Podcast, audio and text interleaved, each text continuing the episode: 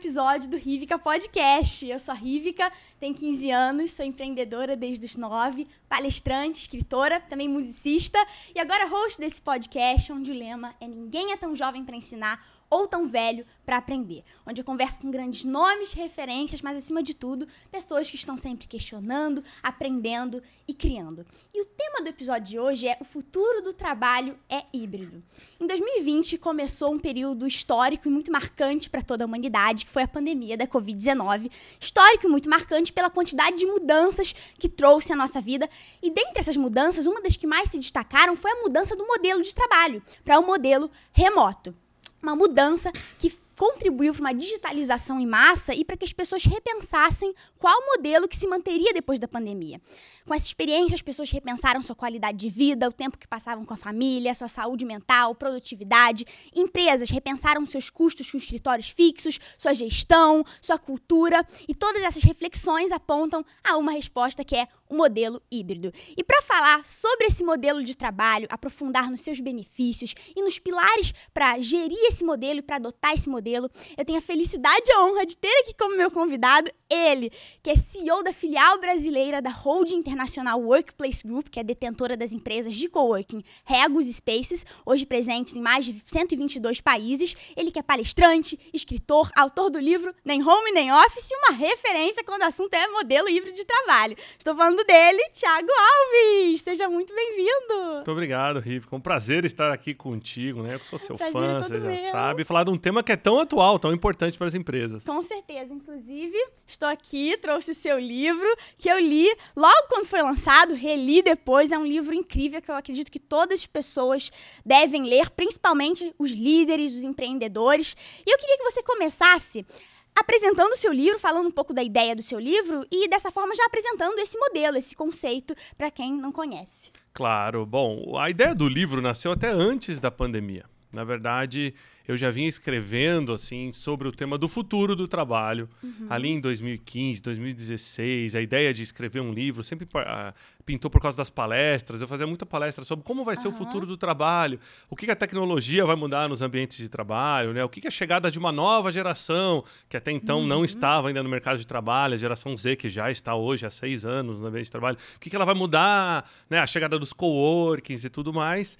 Quando veio a Covid, foi engraçado, porque, tirando a questão sanitária de lado, né, a Covid forçou uh, todas as empresas no mundo todo e uhum. todo mundo, ao mesmo tempo, a implementar um modelo de trabalho ali flexível no forceps, né, que a gente brinca, né, é. na força uh, menos de um quarto das empresas tinha uma política de trabalho flexível, né? Uhum. As empresas não tinham essa questão de trabalhar de casa ou trabalhar uhum. remoto, né? Então, a, a, jornada do livro foi engraçada porque na Covid eu tive que reescrever todo o livro, tudo que eu tinha feito. Não que eu joguei fora, mas eu, eu adiantei muitas tendências. Sim. Então, a gente falava que até 2030 30% dos empregos iam ter algum tipo de flexibilidade. Isso Adiantou. já é uma realidade de hoje, de 2022. Né? Uma pesquisa recente do Google Workspace mostrou que 54% dos brasileiros já estão trabalhando de alguma Olha. forma num ambiente híbrido, né? das funções Uau. administrativas, lógico. Né? Então, assim, o, o, a gente redesenhou o livro, reescreveu. A jornada de lançamento do livro na, durante a pandemia, vou falar que foi um aprendizado, né? Foi meu primeiro livro, né? Então, a primeira publicação, a única publicação sobre trabalho híbrido no mercado bibliográfico brasileiro. Uau. Né? A gente já está agora trabalhando também para traduzir para outras línguas, né? E levar isso para outros mercados também. Chegamos a ficar duas vezes já no ranking de mais vendidos do Brasil. Legal, Sim. porque é um mercado que de negócios, então a gente está competindo com livros de finanças, de autoajuda e tudo mais. Uhum. E quem é o público do livro? Todo mundo, colaboradores, gestores, profissionais que estejam de alguma forma buscando essa flexibilidade de trabalho. Eu vi empresas é, dar o livro de presente para todos os colaboradores, de forma a incentivar o trabalho híbrido, uhum. ao mesmo tempo que eu vi empresas fazendo treinamento de alta liderança usando o livro como base. Então é muito legal, foi uma jornada muito interessante. O livro que é, é de 2022, então da editora Gente, o prefácio é do queridíssimo Gustavo Cerbasi, que já teve aqui no teu Sim. podcast, maravilhoso, né? Gustavo mandou muito bem aí no é, prefaciando o livro. E o livro que é em constante atualização. Por quê? Porque o modelo híbrido de trabalho é novo, não existia. Né? Se eu for, vamos, vamos voltar só três anos. Em 2019, não existia um curso que falava de modelo híbrido de trabalho. Não existia uma especialização sobre o tema, não existia nada. Então, é um constante aprendizado. Por isso que o livro é todo digital, tem vários QR Codes para sempre estar tá levando o pessoal para um conteúdo online. Uhum. Porque no conteúdo online você consegue atualizar né? e trazer essa, isso que a gente está fazendo aqui, né? esse conteúdo extra. E eu acho que agora já está todo mundo já me pressionando aí, ou para uma segunda edição, já contando o que, que mudou de março de 2022, quando a gente lançou para agora, e muita coisa mudou, acredite. Inclusive o Brasil mudou nesse meio tempo, com uma lei do trabalho híbrido. Olha! Olha que legal, né? Inclusive o livro tem uma, uma, um papel importante nessa lei, porque eu palestrei para vários tribunais de justiça, é, participei de várias consultas públicas que aconteceram, né? Tanto pela Câmara dos Deputados quanto pelo Senado, sobre essa questão do tema de trabalho híbrido, e é uma medida provisória que foi, foi publicada em março e que já passou né, pela Câmara, ela foi aprovada depois, que regulamenta o trabalho híbrido no Brasil. Então, olha que legal. O que antes um quarto das empresas nem sonhava em ter, uma tendência que era de 2030, é. hoje já a realidade, inclusive, já está regulada no Brasil. Isso dá muita segurança para o ambiente jurídico, uhum. para o ambiente jurídico e corporativo do Brasil. Uh, o Brasil a gente sempre brinca que é, um, é o país do passado incerto, né? A gente nunca sabe se o que a gente está implementando hoje, amanhã não vai ter que voltar atrás uhum. e, e, por aí vai. Mas com relação a isso, eu acho que o trabalho híbrido veio, veio para ficar, não tem volta, né? Para quem estiver nos assistindo, 2019 não volta mais, né? A partir de agora é um novo mundo. Então esse futuro do trabalho, né? É um animal diferente, é um animal novo, é um animal híbrido, ao qual todas as empresas estão tendo que aprender com ele. Sim, e como você disse no seu livro, você fala sobre vários assuntos, né? Porque o modelo híbrido ele envolve debate sobre várias questões, não é apenas um, sobre localização. Vai, é uma coisa muito mais complexa do que isso, né? Inclui mudança na cultura, na gestão, na liderança, várias questões.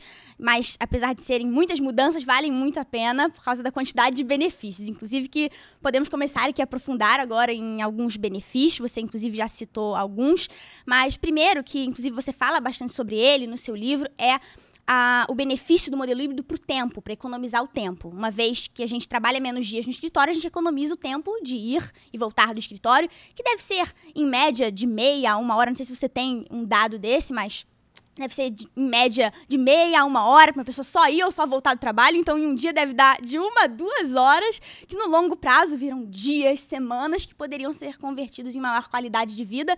E sem falar do curto prazo mesmo. Imaginem mais duas horas no dia, como faria uma maior diferença.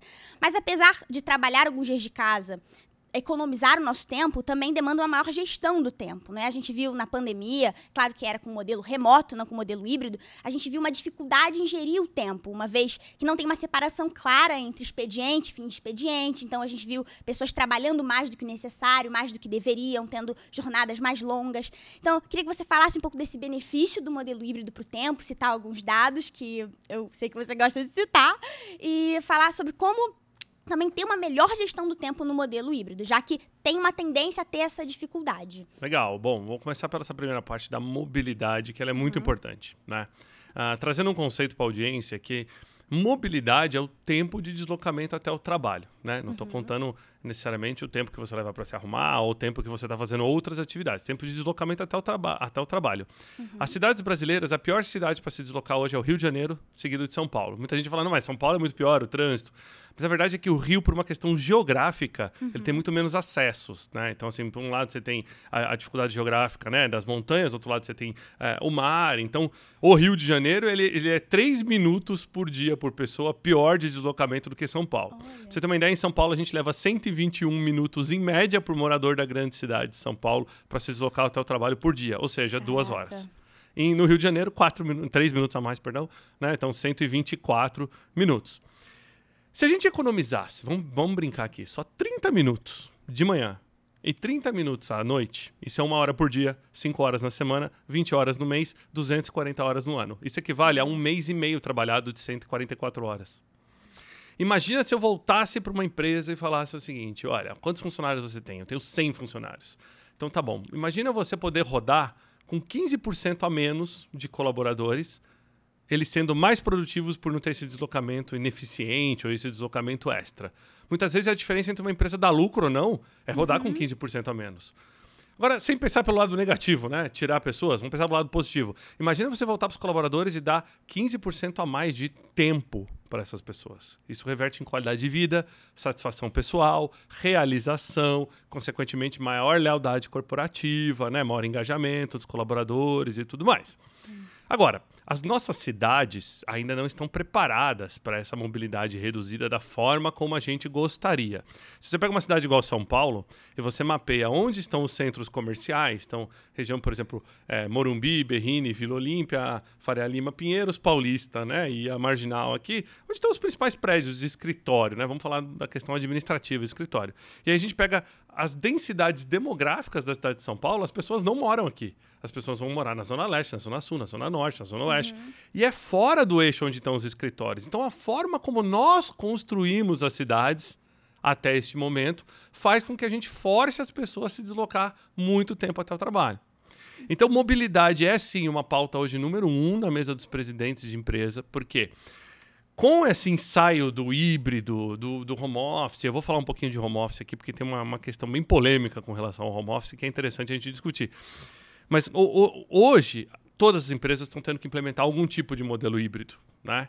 E, e eles viram que nem todo mundo tem estrutura para trabalhar de casa, uhum. né? Então, não dá para assumir que o paulistano da classe média, na verdade, o paulistano em média mora em 49 metros quadrados. Como é que eu vou assumir que em 49 metros quadrados você tem cozinha, banheiro, uma sala, um quarto e um escritório que cumpra com as regras de ergonomia do trabalho, né? Que tem a, a mesa com a altura adequada, a cadeira, o apoio de braço, uma internet de qualidade, né? Uma conexão de qualidade. Uhum. É, a, você possa ter, por exemplo, sigilo na sua atividade, você possa ter isolamento se você precisa de uma questão acústica, né? E, e tudo mais. Então não dá para assumir que todo mundo vai ter a mesma experiência de home office, né? E a gente viu isso na pandemia. Que eu brinco que o home office, ele... Eu, eu carinhosamente brinco com o pessoal que para alguns foi hell office né? Mas a verdade é que foi home forced. A gente forçou as pessoas em casa. É. As empresas não tinham uma política de trabalho flexível. A gente simplesmente, pela questão sanitária, falou: você tem que trabalhar de casa. E a gente não se preocupou o se a pessoa. O cenário também era muito diferente, envolvia várias outras questões né, que estavam afetando as pessoas, a saúde mental dela. Pandemia vale tudo, então a gente, ó, por, por causa da questão sanitária, a saúde do colaborador, todo mundo trabalha de casa. Mas teve gente que não tinha computador, por exemplo, para trabalhar de casa. Ou o computador estava sendo usado pelo filho para fazer uma aula, né? Uhum. E ele teve que escolher: ou eu trabalho ou meu filho estuda. Teve gente que não tinha uma, uma estrutura, teve que trabalhar em cima da cama. Teve gente que tinha uma, uma dificuldade muito grande com a internet. Teve gente, por exemplo, que não conseguia trabalhar de casa por a questão acústica, seja porque né, o vizinho estava em obra ou por questão de barulho. E, e, por aí vai, né? Teve N casos. Então, a verdade é que, assim, o home office, que, aliás, para quem não sabe, é um termo em português, né? No inglês é work from home, uhum. né? Home office foi aportuguesado, né? Nos anos 2000 aqui. Mas se você falar para um americano que você trabalha em home office, ele acha que você trabalha dentro de um armário em casa, literalmente. E, mas o interessante dessa questão do home office é que assim, o, home office trouxe muitos ganhos. Então, essa questão da mobilidade é um deles. Eu acordo, já começo a trabalhar, né? Então, muitas vezes nem faço minha uma hora de almoço e muitas vezes eu nem paro às seis da tarde e continuo ali. Então, eu tenho uma sensação de ser muito produtivo, mas eu não estou muitas vezes fazendo a conta se eu sou, é, se eu sou produtivo porque eu trabalho mais. Porque quando eu vou para o escritório, uhum. e eu chego no escritório oito da manhã, meio-dia eu paro para almoçar, faço minha hora de almoço, volto a uma, vou até às cinco saio para pegar o transporte, por aí vai, eu trabalho efetivamente aquelas oito horas. Então é fácil de eu medir minha produtividade porque é o comando controle da localização, do horário, da jornada.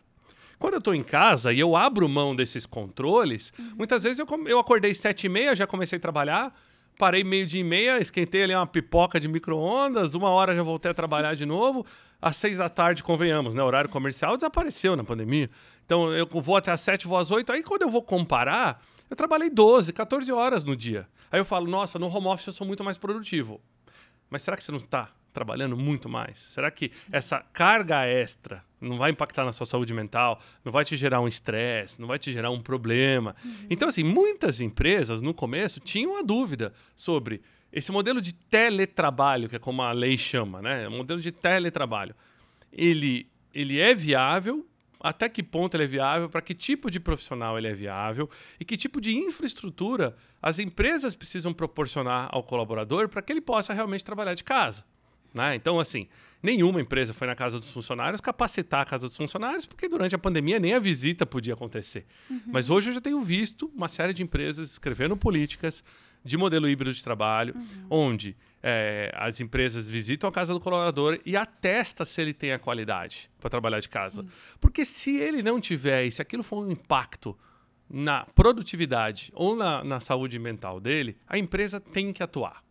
Né? Então, por exemplo, vou te dar uma informação, acho que a audiência vai provavelmente já saber, mas desde 2021, no Brasil, foi incluído na, no, no programa de controle de saúde ocupacional é, das empresas a doença do estresse e do burnout. Ou uhum. seja, se você tem uma, uma, um pico de estresse, ou a questão do burnout, né, ou qualquer tipo de, de afastamento por esses sintomas, a empresa é responsável por te tratar. Saúde mental virou um problema corporativo da noite para o dia.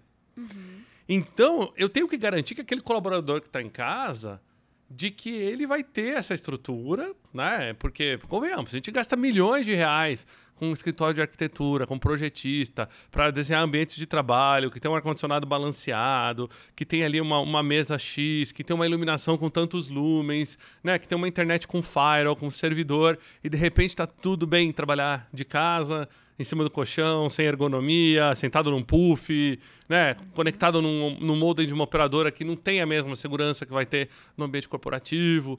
Então, por que, que o híbrido é uma beleza? Porque o híbrido ele tende a trazer o melhor dos dois mundos. Sim. Eu trago a flexibilidade que o home office pode dar aos colaboradores e, ao mesmo tempo, que eu também trago a questão estrutural e corporativa que o escritório tem que ter. Uh, Existem muitos modelos de híbrido, muitos modelos de híbrido. Daqui a pouco a gente vai falar um pouquinho deles. Assim, eu acho que ah, já dá para contar pelo menos cinco diferentes hoje sendo implementados, se não mais. Olha. Mas a verdade é que assim, o híbrido é um estado mental, Rivica. Não é sobre casa ou escritório. Isso é localização flexível. Sim. O híbrido é horário flexível, jornada flexível, Sim. remuneração flexível e gestão por performance. Porque se tudo isso aqui vai ser flexível, eu não controlo mais o horário, eu não controlo a jornada, eu não controlo mais né, aonde você vai estar. É, esses eram os controles que a CLT, que, a, que as leis trabalhistas no Brasil, uhum. obrigavam você a controlar. Então, assim, se você até 2019 uma empresa, para estar tá certinha perante a lei, você tinha que ter lá o controle de folha de ponto, o controle de jornada, é, tinha que estar tá anotado na carteira do trabalho se ele é teletrabalho, se ele é presencial. Então, isso que a lei falava para você controlar antes. E agora, isso aqui virou flexível. Como é que eu vou fazer essa gestão por performance? Aí a gente entra, na minha opinião, no maior ponto de interrogação da, desse mundo que vivemos hoje, que é a gestão. Por quê? A gestão não tinha esse skill, não tinha essa capacidade de fazer gestão de equipes híbridas, porque isso não existia. Não existia nem a remota, talvez para alguns tipos de profissionais. Sim. E a híbrida realmente não existia. Então a gestão aprendeu junto com os colaboradores um modelo híbrido de trabalho. E como é um work in progress, né, um trabalho ainda em, em, em, em construção, a gestão está aprendendo, só que ela está aprendendo na tentativa e erro. O que dá certo, o que não dá certo. Uhum. E isso pode ter um impacto para os colaboradores, tanto que a gente tem visto é, decisões erradas por parte da gestão, que tem gerado grandes pedidos de demissão. Nunca uhum. se pediu tanta demissão no Brasil igual se pede agora.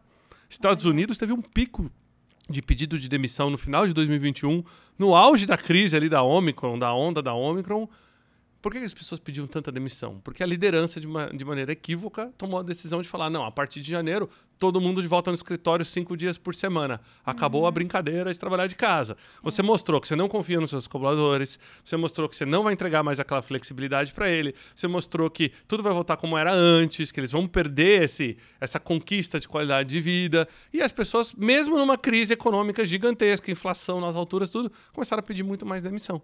Por quê? Sim. Porque flexibilidade hoje é uma arma muito poderosa. Muito, muito poderosa. Uhum. Né? A, a, sua geração é uma geração que, quando vai numa entrevista de emprego, a primeira pergunta antes do salário é, é. qual é o modelo de trabalho? É Sim. de casa? É escritório? Então, olha, olha que mudança de valores absurdos, né? Até 2019, a, a gente ainda tinha a questão de qual era a receita do sucesso, né? Era salário e cargo. Pô, tem um bom salário, tem um bom cargo. Muitas vezes eu, eu engoli ali um sapo porque o meu cargo é bom, porque o meu salário é bom, né? Então, ah, a empresa não é o melhor ambiente para trabalhar, mas tudo bem, né? Eu tenho um... Agora não, mudou. Essa geração é diferente. Agora eu quero diferente. tempo livre, eu quero qualidade uhum. de vida, eu quero trabalhar para uma empresa que tenha propósito, eu Sim. quero que a empresa cuide da minha saúde física, né? Mental. E mental. Eu quero ter é, é, benefício flexível, né? A gente nunca falou tanto de benefício igual a gente está falando agora.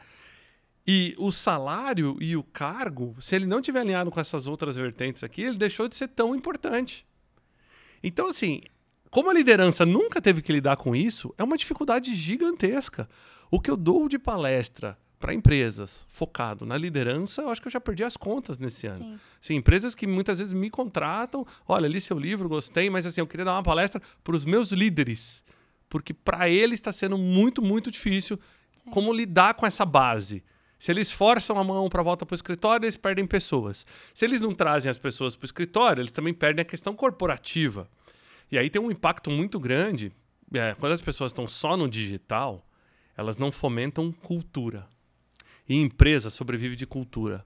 Né? A gente, nós, ser humano, nós somos animais sociais. A gente vive em sociedade. Né? E a, a, empresa nada mais é do que um mini ecossistema, onde todo mundo contribui para esse ecossistema e, tecnicamente, esse ecossistema deveria contribuir de volta e todos crescerem juntos. Né? Uma comunidade, digamos assim. E o que acontece é que quando eu estou só no digital, eu tenho muita dificuldade em fomentar esse ecossistema. Por quê? Você, se você é um, um, uma pessoa que trabalha 100% no home office, você vai fazer videochamada, você faz para cima com sua liderança, ou você faz para baixo com seus liderados. Aquele cafezinho de corredor, aquela uhum. lateralidade, ela não existe no digital.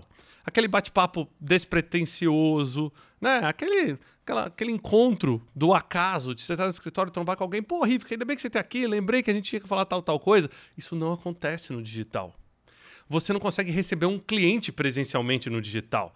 Né? Convenhamos, antes para entrar na casa das pessoas, a gente pedia licença, agora a gente manda abrir a câmera. Né? Mas é, como é que você vai receber um cliente? Você vai receber na sua casa? Não, você vai ter que ir para um escritório para receber um cliente. Então, assim, é, tem uma série de coisas que ainda vão demandar cuidados, escritório. Né? Tem vários cuidados ainda para o modelo híbrido, né? Também para manter uma boa comunicação e alinhamento.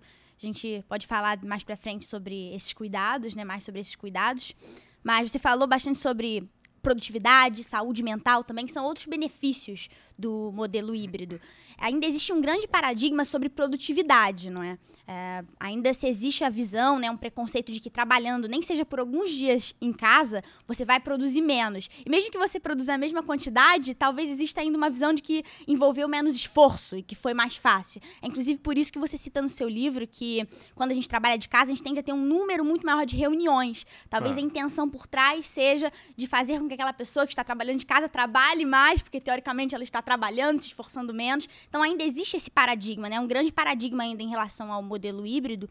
Mas, na minha visão, o modelo híbrido tem uma, um grande benefício para a produtividade, tanto individual quanto em conjunto, assim, que é a maior preocupação, né? Porque se existe a visão de que para você produzir bem com as pessoas, você precisa estar presencialmente com elas. Mas eu acredito que para você produzir bem e usufruir bem dos encontros presenciais, você precisa também produzir alguns dias sozinho, isolado. É como uma banda, assim, eu vejo como uma banda, vou usar essa analogia. A, banda, ela treina, pratica junta, né?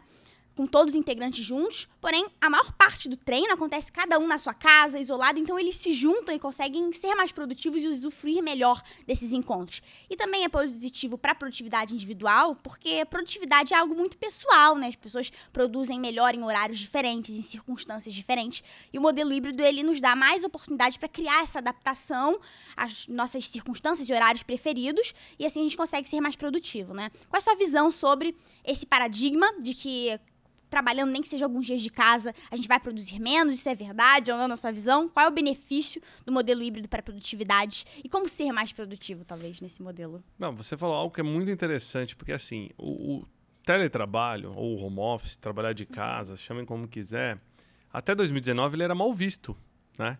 Se você trabalhasse de casa, você era mal visto na empresa. Ah, não trabalha. Ah, hoje ele ficou em casa porque não vai trabalhar.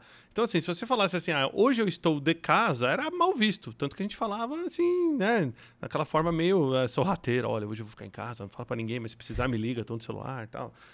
Isso mudou, isso mudou. Então hoje trabalhar de casa, tudo bem. A gente entende que a pessoa vai realmente trabalhar.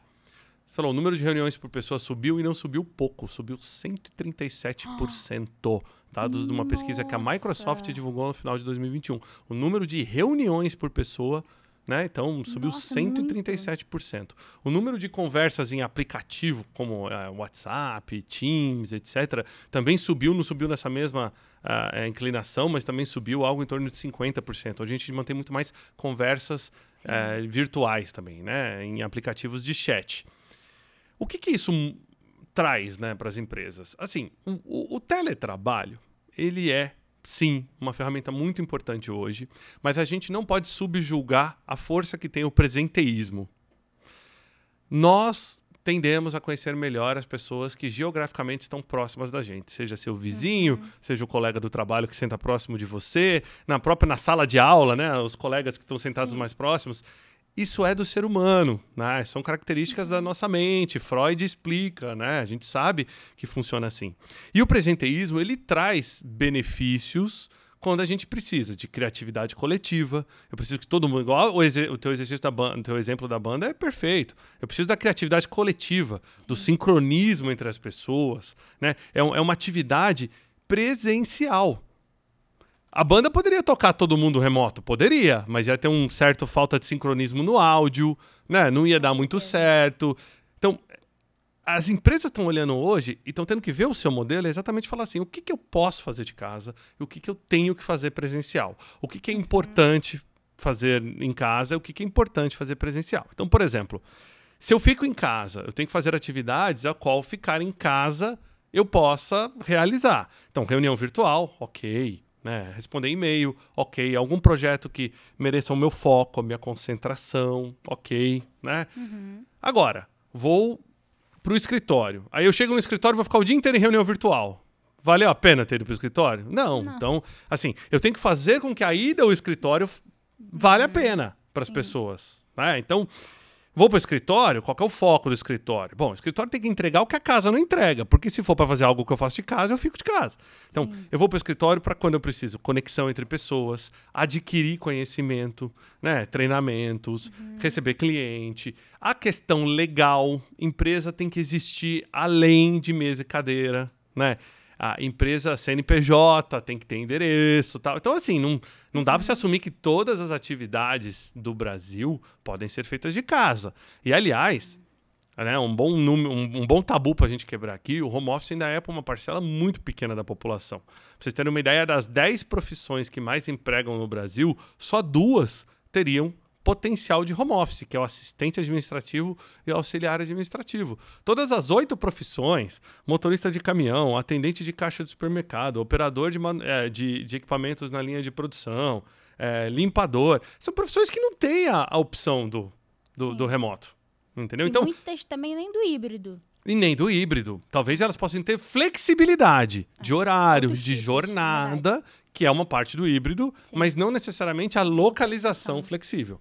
né? Então, isso que é legal, porque eu, eu, eu vi muitas empresas na pandemia falar: ah, eu não consigo implementar o híbrido porque eu sou uma, uma planta. Eu, eu tenho aqui uma indústria. E aqui nessa planta tem 100 funcionários de linha de produção e tem 20 administrativos. Se eu implementar o híbrido para o administrativo, o pessoal da linha de produção fica bravo, né? Porque eles não têm esse benefício. E aí, conversando com eles, foi até uma, uma, uma- palestra que eu dei para eles, falando assim: olha, mas por que, que você não pode ter flexibilidade na linha de produção? Não, porque é certo, é turno, entrada e saída. Eu falei assim: então vamos fazer o seguinte: por que, que a área do administrativo agora você precisa para o mesmo espaço que antes você tinha 20 pessoas? Quantas pessoas estão vindo? Ah, não, em média estão vindo 5 por dia. Então sobrou espaço? Sobrou. Pô, vamos pegar esse espaço e montar uma área de descompressão pro pessoal da, da planta. Porque aí eles vão se sentir. Tá bom, eu, tal- talvez eu não tenha o benefício do híbrido, mas pelo menos o fato dos outros terem um híbrido agregou valor na minha operação de alguma forma. Sim. Por que, que a gente não pega as horas a mais que esses aqui estão trabalhando e dá dias a mais de férias para eles aqui. Você dá, você dá essa flexibilidade de uma outra forma. É importante dizer que o modelo híbrido não envolve apenas flexibilidade de localização, como você disse. Exato. envolve vários outros tipos de flexibilidade. Você não necessariamente precisa ter essa flexibilidade de localização. né? Não, e, e eu acho que é aí que muitas empresas no começo erraram, porque acharam que, que, ah, tô no modelo híbrido. Por que eu tô no modelo híbrido? Ah, porque o cara pode trabalhar quatro dias de casa e um dia do escritório. Não, quatro dias no escritório e um dia de casa. Só isso, acabou. Mas você faz o cara ainda cruzar as duas, três horas de trânsito para vir. Então, falando dos tipos de modelo híbrido que existem hoje no mercado, tem ma- cinco macrotipos. Tem um primeiro que é o 60-40. O que, que é isso? É o famoso TQQ. Terça, quarta e quinta no escritório, segunda e sexta em casa. Por quê? Porque se eu perguntar para todas as pessoas que dia que você quer trabalhar de casa, todo mundo vai falar sexta e segunda. É normal, é do ser humano. A gente cria na nossa cabeça esse final de semana de quatro dias. Né? Tipo, ah, hoje é quinta, legal, amanhã eu tô em casa, e por aí vai. E realmente é, não tem como negar. Eu fiz essa pesquisa várias vezes nas minhas palestras, 90% responde de segunda e sexta-feira. Então o que, que acontece? Segunda e sexta os escritórios ficam vazios, as moscas, terça, quarta e quinta parece o Lollapalooza de tanta gente no escritório. e aí você te- acaba gerando até um impacto. Por quê? Porque o escritório, ele, ele é um ecossistema também. Né? E ele, e- na segunda e na sexta, ele, tá, ele carece de ter pessoas ali. Os sistemas estão ligados à toa, está gastando energia à toa. Né? As mesas estão lá e não estão sendo utilizadas. E terça, quarta e quinta tem uma sobrecarga até do sistema. Mas não tem como negar. Esse é um modelo híbrido, é o mais implementado hoje. 60% escritório, 40% casa. Mais implementado. É, quem tem implementado isso? Muito bancos, indústria financeira, é, empresas mais, como eu posso dizer assim, mais conservadoras, né? E a gente vai falar um pouquinho depois de tipo de gerações, como é que as gerações olham para o trabalho híbrido.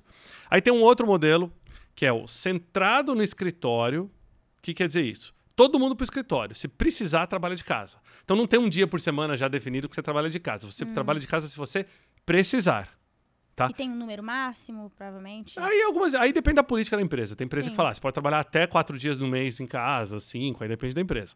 Quem que implementa muito isso aqui? Servidoria pública. Por quê? Porque o Estado tem que se fazer presente. E servidor público, em alguns estados, ele não pode nem trabalhar de casa por causa da legislação estadual de servidoria pública. Então, é, o que acontece? O cara só vai trabalhar de casa se efetivamente ah, ele ficou doente, ou se, sei lá, teve algum problema, precisou na flexibilidade, buscar o filho em algum lugar, uma coisa assim. Aí sim ele trabalha no remoto. Mas dia a dia ele tem que estar no posto de trabalho dele, digamos ali. E tem o inverso, que é o centrado no remoto. Todo mundo de casa. Só vem para o escritório se precisar. Que aí muito quem tem implementado isso? Empresa de tecnologia. A empresa de tecnologia hoje, para poder atrair talentos, se ela não oferecer essa flexibilidade do híbrido, do remoto, ela não contrata. Porque o profissional de tecnologia, que geralmente trabalha sozinho, está ali no computador, programando o dia inteiro tal, ele se beneficia muito desse trabalho de casa. E acaba trabalhando até mais do que devia, inclusive. É. E aí a gente tem um outro modelo aqui no meio do caminho, que é o chamado split, ou hubs. O que, que é isso? A empresa espalha. Em vez de ter um escritório central na Faria Lima, e eu fazer com que todo mundo cruze a cidade para vir para Faria Lima, porque o diretor mora na Faria Lima, eh, sei lá, eu tinha um escritório para 100 pessoas. Eu quebro isso e, e abro cinco escritórios para 20 pessoas, só que espalhados em bairros eh, pela cidade. Então, se o cara mora na Zona Sul, ele vai para o escritório de Santa Amaro. Se o cara mora na Zona Norte, ele vai para o escritório da Lapa. Se o cara mora na Zona Oeste, na Zona Leste, ele vai para o Tatuapé. Usando entendeu? escritórios flexíveis. É, né? ele pode usar um coworking. pode- Então, assim, esse modelo chama Split ou Hub, né? E ele é um dos modelos muito implementados hoje por grandes empresas. É o famoso trabalhe perto de casa, não necessariamente de casa. Por quê? Lembra que eu falei que nem todo mundo consegue trabalhar de casa? Sim. Logo, eu preciso ir para um ambiente profissional de trabalho. Mas eu não quero aquele gasto de mobilidade de novo. Então, se eu for para perto de casa, eu economizo né, combustível, que hoje está muito caro, eu economizo tempo, eu poluo menos, porque né, não vou rodar tantas distâncias, eu ajudo o trânsito da cidade e eu continuo indo para um ambiente de trabalho profissional. Sim. Por isso que os coworkings cresceram tanto, inclusive, durante a pandemia, por causa desse modelo né, de zonas residenciais, principalmente. Eu mesmo abri unidades, né? Alphaville lá, para Santa Amaro, Leblon, Ipanema, coisas que você nunca imaginaria abrir num coworking antes, Aham. entendeu? Porque não, todo mundo ia pedir Faria Lima, Paulista, Berrini, Botafogo. Você não ia cogitar a zona residencial. Isso mudou, isso mudou bem. E aí o último modelo aqui, só para citar os cinco macro modelos, é o famoso Anywhere Office. O que, que é isso? Escritório em qualquer lugar. Não interessa aonde a pessoa precise estar para trabalhar. Eu faço a gestão somente da produtividade. Então, ela entrega os cinco componentes do híbrido. Se ela quer trabalhar numa cafeteria, de um shopping, num coworking, de casa, não interessa. Eu dou para ela o escritório como um benefício. Olha, tá aqui um vale escritório. Você pode usar numa empresa, né? se você precisar. E a pessoa que faz a gestão do mobiliário dele. Nesse modelo de Anywhere Office, as empresas reduzem um custo muito forte, porque elas deixam de fazer gestão do imobiliário, empoderam muito os colaboradores, né? porque falam, olha, a decisão passa a ser sua. Né? E é um modelo que geralmente é implementado quando a empresa está muito focada no digital mesmo. Né? Você acredita, então, que esse modelo é o melhor desses cinco e que... Depende do teu cargo, da, não, perdão, claro. cargo não, depende da tua função. Porque, por exemplo, como eu disse, assim, ainda tem muita coisa Sim. que não esse, tem como implementar. Esse demanda maior número de cuidados, né? Porque é o que mais demanda preparação, é o mais inovador desses cinco. É. Mas você acredita que a maior tendência, qual, qual desses cinco modelos é a maior Anywhere Office, tendência? Anywhere Office. Anywhere. Por quê? Porque as empresas perceberam aquilo que eu falei da flexibilidade de ser uma arma poderosa e elas viram que é o seguinte: sentar oito horas por dia na frente de um computador não define produtividade. Controlar o horário não define produtividade. Trabalhar de segunda a sexta não define produtividade. Pô, se nada define produtividade, como medir a produtividade? E a gente viu que é difícil medir produtividade. Muitas empresas não sabem. A gente mede a produtividade é, dura. O que, que é isso? São entregáveis rígidos. Olha, você tem que me entregar tantos microfones desse aqui. Você me entregou tantos microfones? Check. Acabou. Eu estou medindo a sua entrega, mas eu, eu tento tangibilizar essa entrega, né? Não o tempo, o esforço que demandou para aquilo. né? Exato. E, e nem toda função pode ser medida com KPIs rígidos. Uhum. né? Então, vamos pegar, por exemplo, um próprio RH, né? o recurso humano de uma empresa. Tem KPIs? Tem. Rotatividade de funcionário, satisfação, né? tipo, assertividade ali dos benefícios, assiduidade dos funcionários. Tem uma série de KPIs rígidos. Só que são, são KPIs dos funcionários do RH ou são KPIs da empresa como um todo? Eles são da empresa como um todo. Como é, que eu, como é que eu vou definir a performance da Rivica se o que a Rivica faz impacta o todo?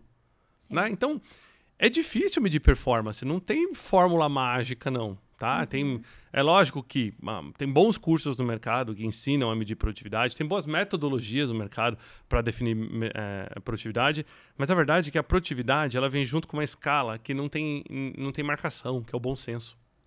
Ah, não dá para medir bom senso. Ah, o seu é 10, o meu é 7. Não tem como medir.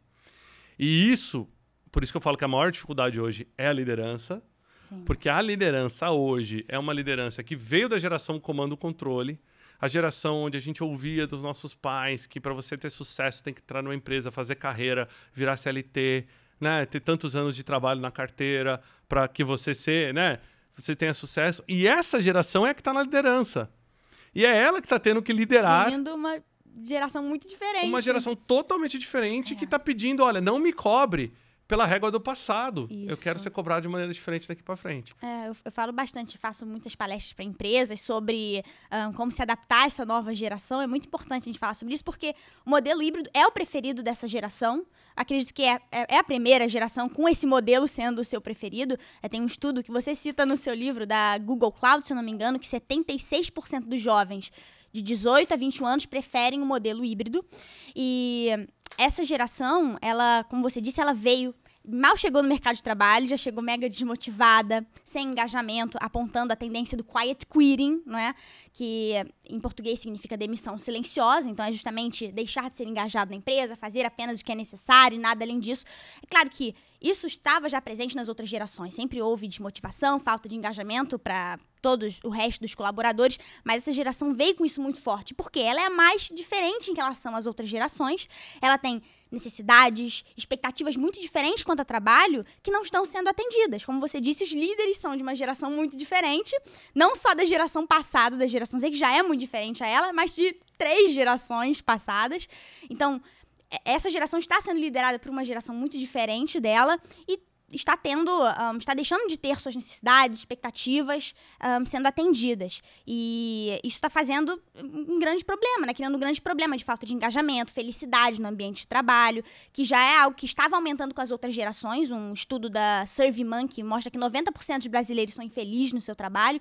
Então é algo que tem piorado. Você, inclusive, também falou que recentemente teve um pico de. Um, de pedido de demissão, não é? Então, a infelicidade, a falta de engajamento está aumentando cada vez mais e ainda mais com essa geração também que veio com essa grande tendência por não estar se adaptando às empresas e seus padrões antigos.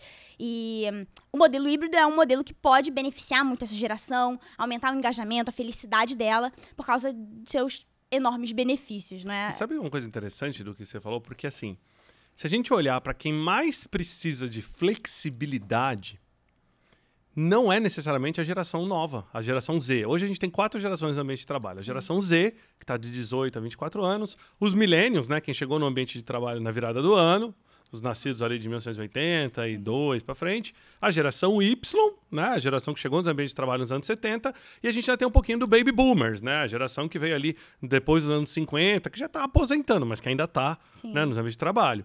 E algumas empresas que trabalham com a molecada até 10 anos, tem a Alfa vindo aí, né, mas nem vamos uhum. citar esse caso ainda aqui. Quatro gerações nos ambientes de trabalho.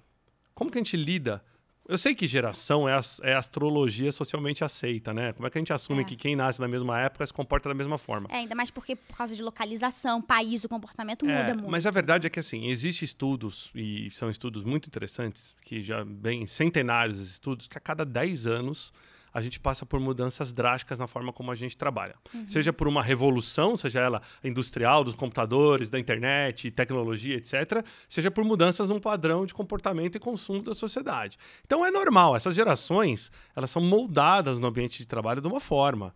Eu vivi os dois mundos. A minha geração, os millennials, a gente viveu os dois mundos. Eu cheguei no ambiente de trabalho analógico e eu vi, eu, eu ouvi sendo transformado para o digital. Né? Então eu brinco com o pessoal, eu passei fax ao mesmo tempo que eu mandava e-mail. É, eu trabalhei em empresa onde só diretor tinha e-mail. Para baixo você não tinha e-mail. Então, assim, olha, olha que mundo, né? Onde você fala. Ah, e os millennials, eles viram essa digitalização de uma maneira muito, muito gritante, né? Eu sempre brinco com o pessoal. É, se você voltar, não precisa ir longe, não, 15 anos atrás, a gente, para ver um filme, você ia na locadora de vídeo, né? E aí você tentava alugar uma fita. E você esperava três, quatro finais de semana para alugar uma fita. E se você pegasse a fita e devolvesse ela sem rebobinar, você pagava multa. E, e o negócio era tão fora assim de, de, de foco no cliente que para devolver tinha uma cabine blindada com um buraco que você enfiava a fita lá dentro, até para você não ter nenhum contato humano com a operadora ali. Depois você sabia no teu extrato se você ia pagar uma multa ou não por ter rebobinado. Nossa. Era assim que a gente assistia um blockbuster, né? Um filme. Hoje, você entra no streaming, em três segundos o filme começa a dar play. Se demorar quatro, você já. Hum, essa internet tá meio zoada aqui. Deixa eu ver o que, que é. Reseta o modem e tal. Olha que mudança de expectativa absurda. E eu não é. tô falando de uma distância tão grande. Então, assim, quem mais precisa da flexibilidade hoje, de trabalhar de casa, ou trabalhar de escritório, de ter horário flexível, jornada flexível, quem é? A geração Y e a geração X. Por quê? São as gerações, as gerações que são pais, né? Então, uhum. Então tem crianças ou adolescentes em casa, o que demanda uma flexibilidade, o que demanda muita a, a, questão de levar em médico, né? De ter que fazer uns apontamentos, etc, etc e tal. E é a geração de maior consumo, né? Os millennials hoje uhum. é a geração de maior consumo. E o consumo tá ligado com trabalhar de casa, por exemplo. É, se vocês pegarem a quantidade de entrega por pessoa, nas residências, ela subiu algo em torno de 700% na pandemia. Então, hoje é sete vezes mais a quantidade de entregas numa residência do que era antes. E, cara, eu acho que se perguntar para todo mundo aqui no estúdio, o pessoal que está aí, vai ser isso, né? Quantas coisas chegam na nossa casa por dia, por semana, versus do que chegava antes. Né? Então, até isso. Muitas vezes você quer trabalhar de casa porque você está esperando encomenda, porque você está esperando uma entrega. Não é nem pela questão de um apontamento, alguma coisa uhum. assim, né?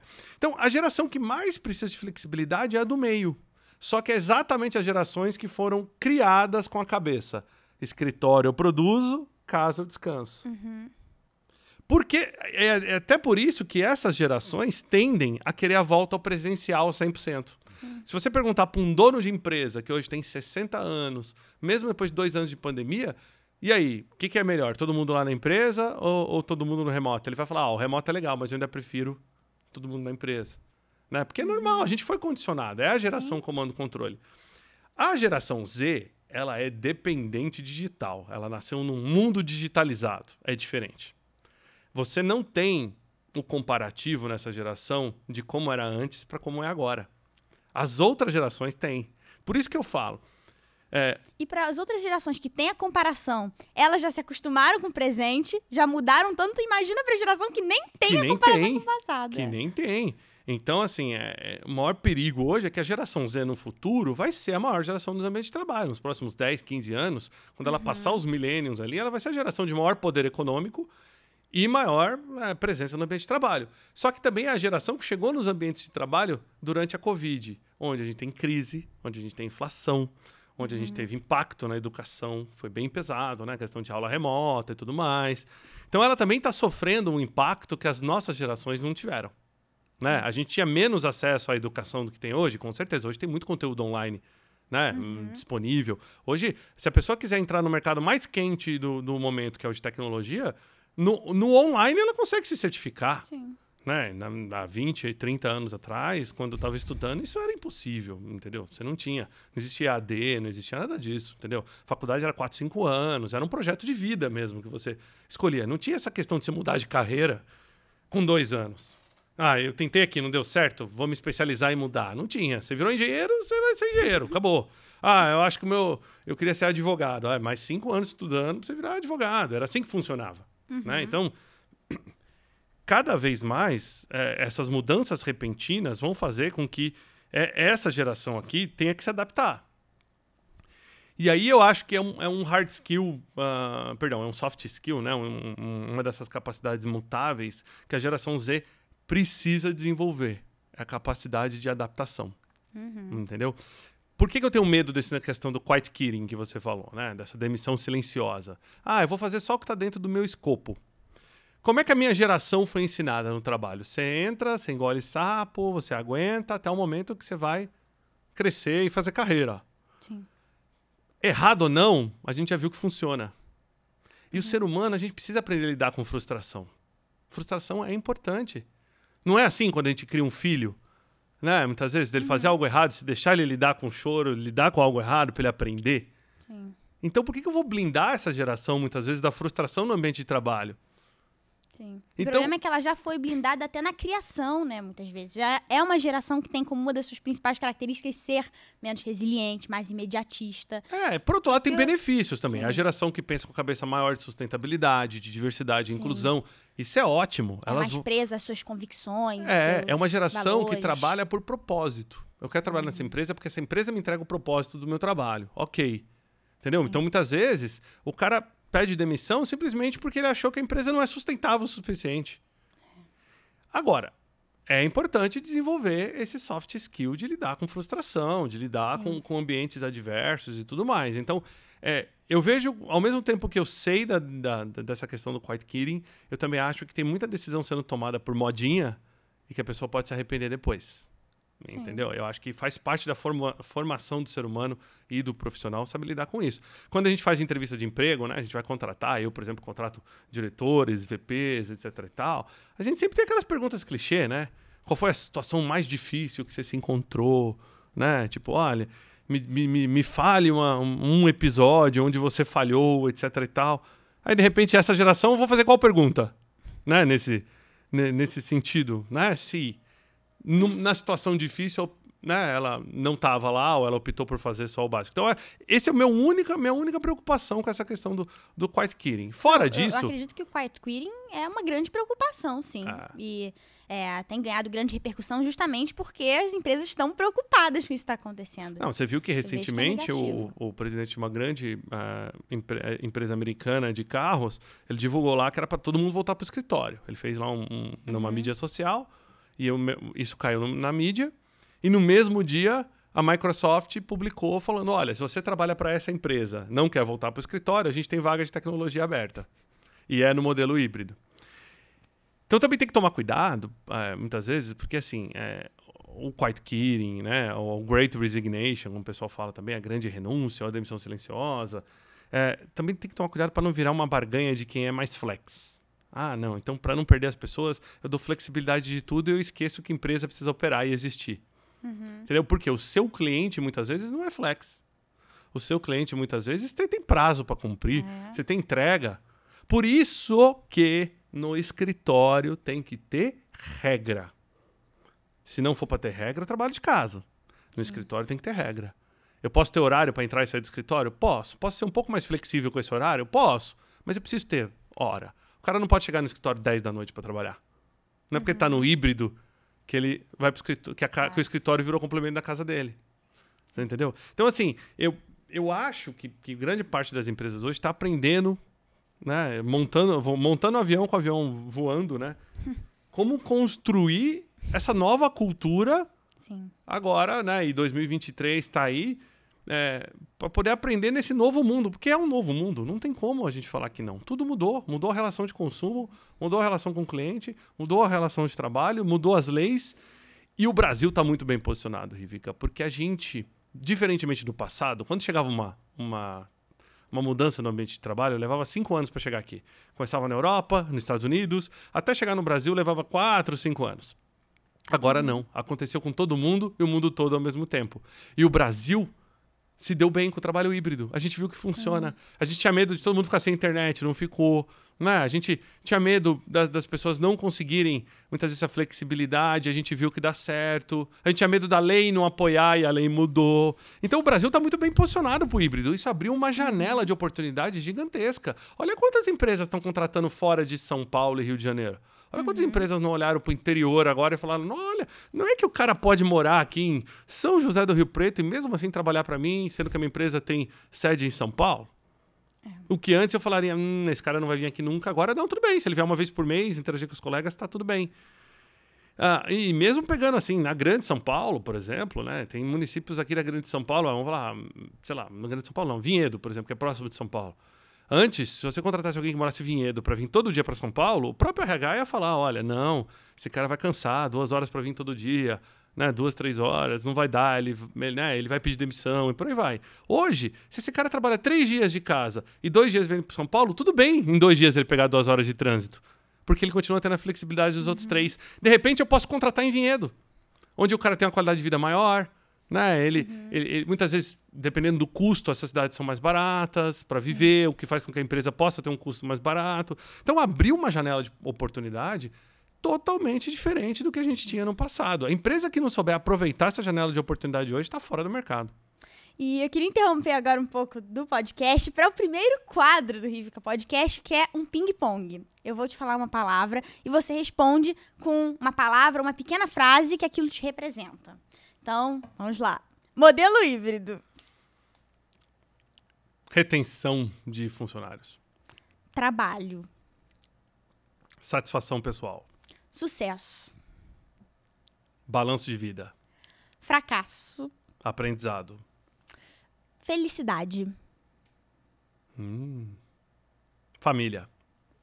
Um sonho, pessoal. Um só? É, um não sonho. pode ser vários? Não, quanto tempo tem esse podcast? Não, porque sonhos são vários. Um sonho.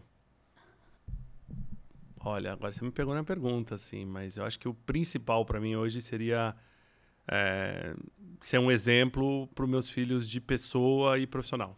Perfeito. E futuro? Olha, eu luto muito por um futuro diverso e inclusivo. Tá? Maravilhoso. Que é bem, vou falar para você, é bem difícil. Parece que a gente dá murro em ponta de faca. Né? Eu sei que você pediu uma palavra, mas esse é um Já ponto. É a palavra 140. Esse é um ponto que vale a pena a gente explorar. Eu, eu aprendi a duras penas como lidar com diversidade e inclusão. Porque eu sou exatamente o, o outro lado da balança, né? O, uhum. o, o, branco, hétero, que está no cargo executivo, que tem o poder da caneta, etc, etc. Muitas vezes as pessoas nunca olharam a minha história para ver como que eu cheguei ali. Mas uhum. você já está aqui. Agora, como é que eu faço para mudar embaixo, né? E conseguir ter uma empresa mais diversa, mais inclusiva e, e tudo mais. E, e, é interessante porque eu dou muito esse conselho para as pessoas. A gente muitas vezes espera crescer para pensar em diversidade e inclusão. E se a gente pensasse desde o dia 1, ia ser totalmente diferente. Então, você que está aí pensando em abrir uma empresa. É diferente na jornada, nos resultados. É, não espera a sua empresa ter 100 funcionários para você falar, agora eu preciso pensar em diversidade e inclusão. Se você começar no dia 1, no funcionário número 1, já pensando com isso, quando você chegar nos 100 funcionários, você já chegou de maneira correta, Sim. né? Então, esse foi um aprendizado grande que eu tive na vida, que hoje eu posso passar para frente. Muito benéfico para o modelo híbrido e para vários outros aspectos da empresa, não é? E Tiago Alves por Tiago Alves. Uma mensagem de mim para mim mesmo? Como você se um, descreve? Cara, eu sou um Fala sagitariano, curta. brincalhão, animador de festa infantil, pai nas horas vagas, nem sempre bem-humorado, né? Mas muito, muito autodidata. Sim, gosto de, gosto de aprender sozinho, assim. Eu sou o louco dos manuais, assim. Tudo que eu compro eu leio o manual. É. Eu acompanho no seu Instagram. Mas é uma coisa, sou fanático por tecnologia, adoro tecnologia, Sim. assim, tudo de novo. Agora eu tô na onda do robô de cozinha. Comprei um robô para cozinha, isso mesmo, gente. E assim, é fantástico. Eu que era uma negação na cozinha, assim, tinha coisa que eu, eu não sabia fazer, eu queimava pipoca de micro-ondas, pra você ter uma ideia. Minha mãe. E agora não, gente, ó, descobri um. Tô, tecno, tô aliando aplicativos, tecnologia na cozinha e tô cozinhando, tô virando um. Não é um Masterchef ainda, mas tô cozinhando. Então é interessante, assim, eu acho que é, esse aprendizado constante, esse autodidata, cada semana eu tô com um hobby diferente. É, eu, com essa abundância de informação que a gente tem hoje, a gente tem que mesmo ser autodidata, protagonista da nossa aprendizagem, então, perfeito. E agora, voltando para o assunto, a gente pode falar sobre mais algum benefício do modelo híbrido. Acredito que saúde mental, que a gente citou, né? E foi uma das principais questões faladas, debatidas na pandemia, questão da saúde mental. Muitas pessoas sentiram uma piora no, durante a adoção do modelo remoto, mas como eu disse, muitas outras questões estavam envolvidas que estavam afetando a saúde mental das pessoas, não era apenas pelo modelo remoto mas muitas pessoas sentiram uma piora, tiveram pessoas também que sentiram uma melhora, mas eu acredito que tanto o modelo remoto quanto presencial tem pontos negativos para a saúde mental, e assim, a melhor forma é o modelo híbrido, porque acaba equilibrando esses pontos negativos e positivos. Só o presencial, acredito que tem um impacto na saúde mental, porque é mais monótono, né? Você de casa, não necessariamente você precisa trabalhar em casa, você pode talvez ter a liberdade de trabalhar como você disse, num parque, num café, então acaba sendo menos monótono. E também porque o só presencial é menos flexível aos problemas pessoais da vida, não é? Então, se eu tenho um problema, eu estou no escritório, eu não posso resolver esse problema, não posso me adaptar a esse problema. Então, ele acaba sendo menos adaptável aos problemas da vida, acaba impactando a saúde mental. Mas só o remoto também tem impacto negativo na saúde mental, novamente por causa daquela da falta da separação entre expediente, fim de expediente, uma dificuldade maior em gerir o tempo e também por causa de uma cobrança maior, né? A gente até falou disso antes, por existir esse paradigma de que estando em casa você produz menos, você se esforça menos, existe uma cobrança maior de mostrar que, na verdade, você está sim produzindo e você tem resultado. E tanto uma autocobrança quanto uma cobrança externa, né? Da liderança, enfim. Então, fala um pouco desse impacto do modelo híbrido na sua visão na saúde mental. Você acredita que essa é a melhor opção para a saúde mental? Que ele acaba equilibrando os pontos positivos e negativos dos outros dois modelos? É, com certeza. Hoje, assim, o que eu vejo é que muitas empresas que buscaram implementar o um modelo híbrido uhum. ah, têm como foco principal a questão da saúde mental. Ah, quem que é difícil diagnosticar impacto na saúde mental que seja só por causa da localização flexível, uhum. né? Isso aí geralmente é quem mora longe, quem pega muito tempo no transporte. Ah, eu tenho que pegar, vou ter que sair agora, tá chovendo, levar uma hora e meia para chegar lá. Então tem esse impacto, não tem como, né? Falar que não. Mas a, a, saúde mental é um complexo fator, são vários fatores que impactam nessa, uhum. nessa questão. Então, por exemplo, tem a sobrecarga materna, né? Então muitas vezes a gente fala, ah, não, tudo bem, é, a pessoa pode trabalhar de casa, mas será que ela consegue trabalhar de casa? É. Entendeu? Quem tem filho aí sabe o quão difícil foi na pandemia, nas horas de, de lockdown ali, você lidar com a frustração das crianças de estar em casa, com a aula remota, com isso, com aquilo, e ainda você ter que trabalhar. Então, uhum. Então, a, a, mulher, durante a pandemia, na, nas, nas piores fases, teve uma jornada tripla. Cuidou da casa, cuidou dos filhos, trabalhou, ainda teve que manter a saúde mental em dia. Então, a gente tem que olhar para outros fatores do que só a localização. A gente tem que ver também a questão de estrutura, porque, como eu disse antes, trabalhar de casa é diferente se você tem estrutura ou se você não tem estrutura. Né? Tem que ver a questão de horário mesmo. Então, o ideal é que quando a pessoa trabalhe de casa, ela seja, ela faça autogestão de jornada e de horário. Então, se ela quer deixar de trabalhar um pouquinho na sexta para trabalhar um pouquinho no sábado, mas sexta tarde ela vai sentar para ver um filme e a empresa tem que falar: não, tá tudo bem porque eu estou te controlando por produtividade e por aí vai. Porque se a empresa obriga com que, mesmo ela trabalhando de casa, ela tem que estar às 8 da manhã na frente do computador, faz check-in, marca a folha de ponto, né, faz tudo isso, não mudou do presencial. Isso acaba gerando um, um outro estresse, porque é um estresse da desconfiança.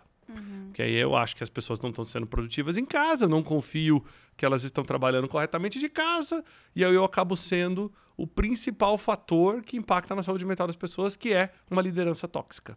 Né? Não tem nada pior. Uh, tem, tem vários motivos pelo qual as pessoas pedem demissão salário, cargo, reconhecimento, falta de plano de carreira, falta de flexibilidade, é longe da minha casa, né? não tenho oportunidade para crescer. Tem vários. Cada um pode escolher um. Só que se tem um que todo mundo pede demissão, é liderança tóxica. Uhum. Né? Então, é, se a liderança não souber lidar com aquilo, o impacto no, na saúde mental é gigantesco. Só que antes, no presencial, isso era mais um tabu, né? Porque as pessoas iam para lá e meio que condicionava o cérebro. Ah, agora eu tô indo pra empresa. Pô, vou ter que aguentar aquele chefe chato. Então, aí o cara, quando ele ia para casa, ele relaxava. Agora não, né? Porque ele, o cara aguenta o mesmo chefe chato, mas ele tá na casa. Como é que ele vai fazer? Não tem lugar para descansar. E não mais. tem, é, esses breaks, tem uma série de coisas. Eu, eu tenho um gráfico que eu uso numa palestra que é bem legal, que quem quiser pesquisar tem, deve ter no Google, que a Microsoft fez um, um, um, uma pesquisa usando eletroencefalograma em pessoas que uhum. faziam um monte de reunião virtual ao longo do dia e pessoas que faziam reuniões presenciais. Você vê o estresse no cérebro de uma reunião virtual seguida da outra é muito grande comparado com as pessoas que tinham as reuniões presenciais, para os mesmos temas. Por quê? Porque a reunião presencial tinha a questão do cara ir, estacionar, chegar na reunião. Acaba sendo falar. mais leve também. Exato, a, a linguagem corporal. É mais objetivo, né? A, as reuniões, eu acho, um, a distância, né? Elas são mais objetivas, então mais direto ao ponto, vamos mais ser direto sérios. Ao ponto, acaba exato. não tendo aquela conversa que você falou, aquele café, aquela. Como tá a vida. Isso entra no impacto. Não tem como uhum. você falar uhum. que isso não impacta na saúde mental. Então é um conjunto de fatores. É. Agora, eu vejo muitas empresas hoje é, implementando diretorias de, de, que cuidam de saúde mental, ou mesmo trazendo saúde mental para a mesa do CEO, que é importante, que é uma coisa que não estava antes. É, pô, mercado aí de psiquiatra, psicólogos para empresas voando, voando. Uhum. Hoje você já consegue contratar isso com benefício, inclusive. Então, assim, você pode oferecer para os colaboradores, olha, tem um app que você conversa com esse app, ele monitora ali a sua saúde mental, e além disso você tem uma hora de psicólogo por mês, um, uma hora com psiquiatra a cada seis meses, não sei, para você poder se consultar e a empresa monitorar como está a força de trabalho. Uhum. Entendeu? Então, assim, é é um tema novo, de novo. Em 2019 ninguém falava disso, então tá é. todo mundo aprendendo junto. Sim, foi com a pandemia que novamente mais um assunto veio à tona.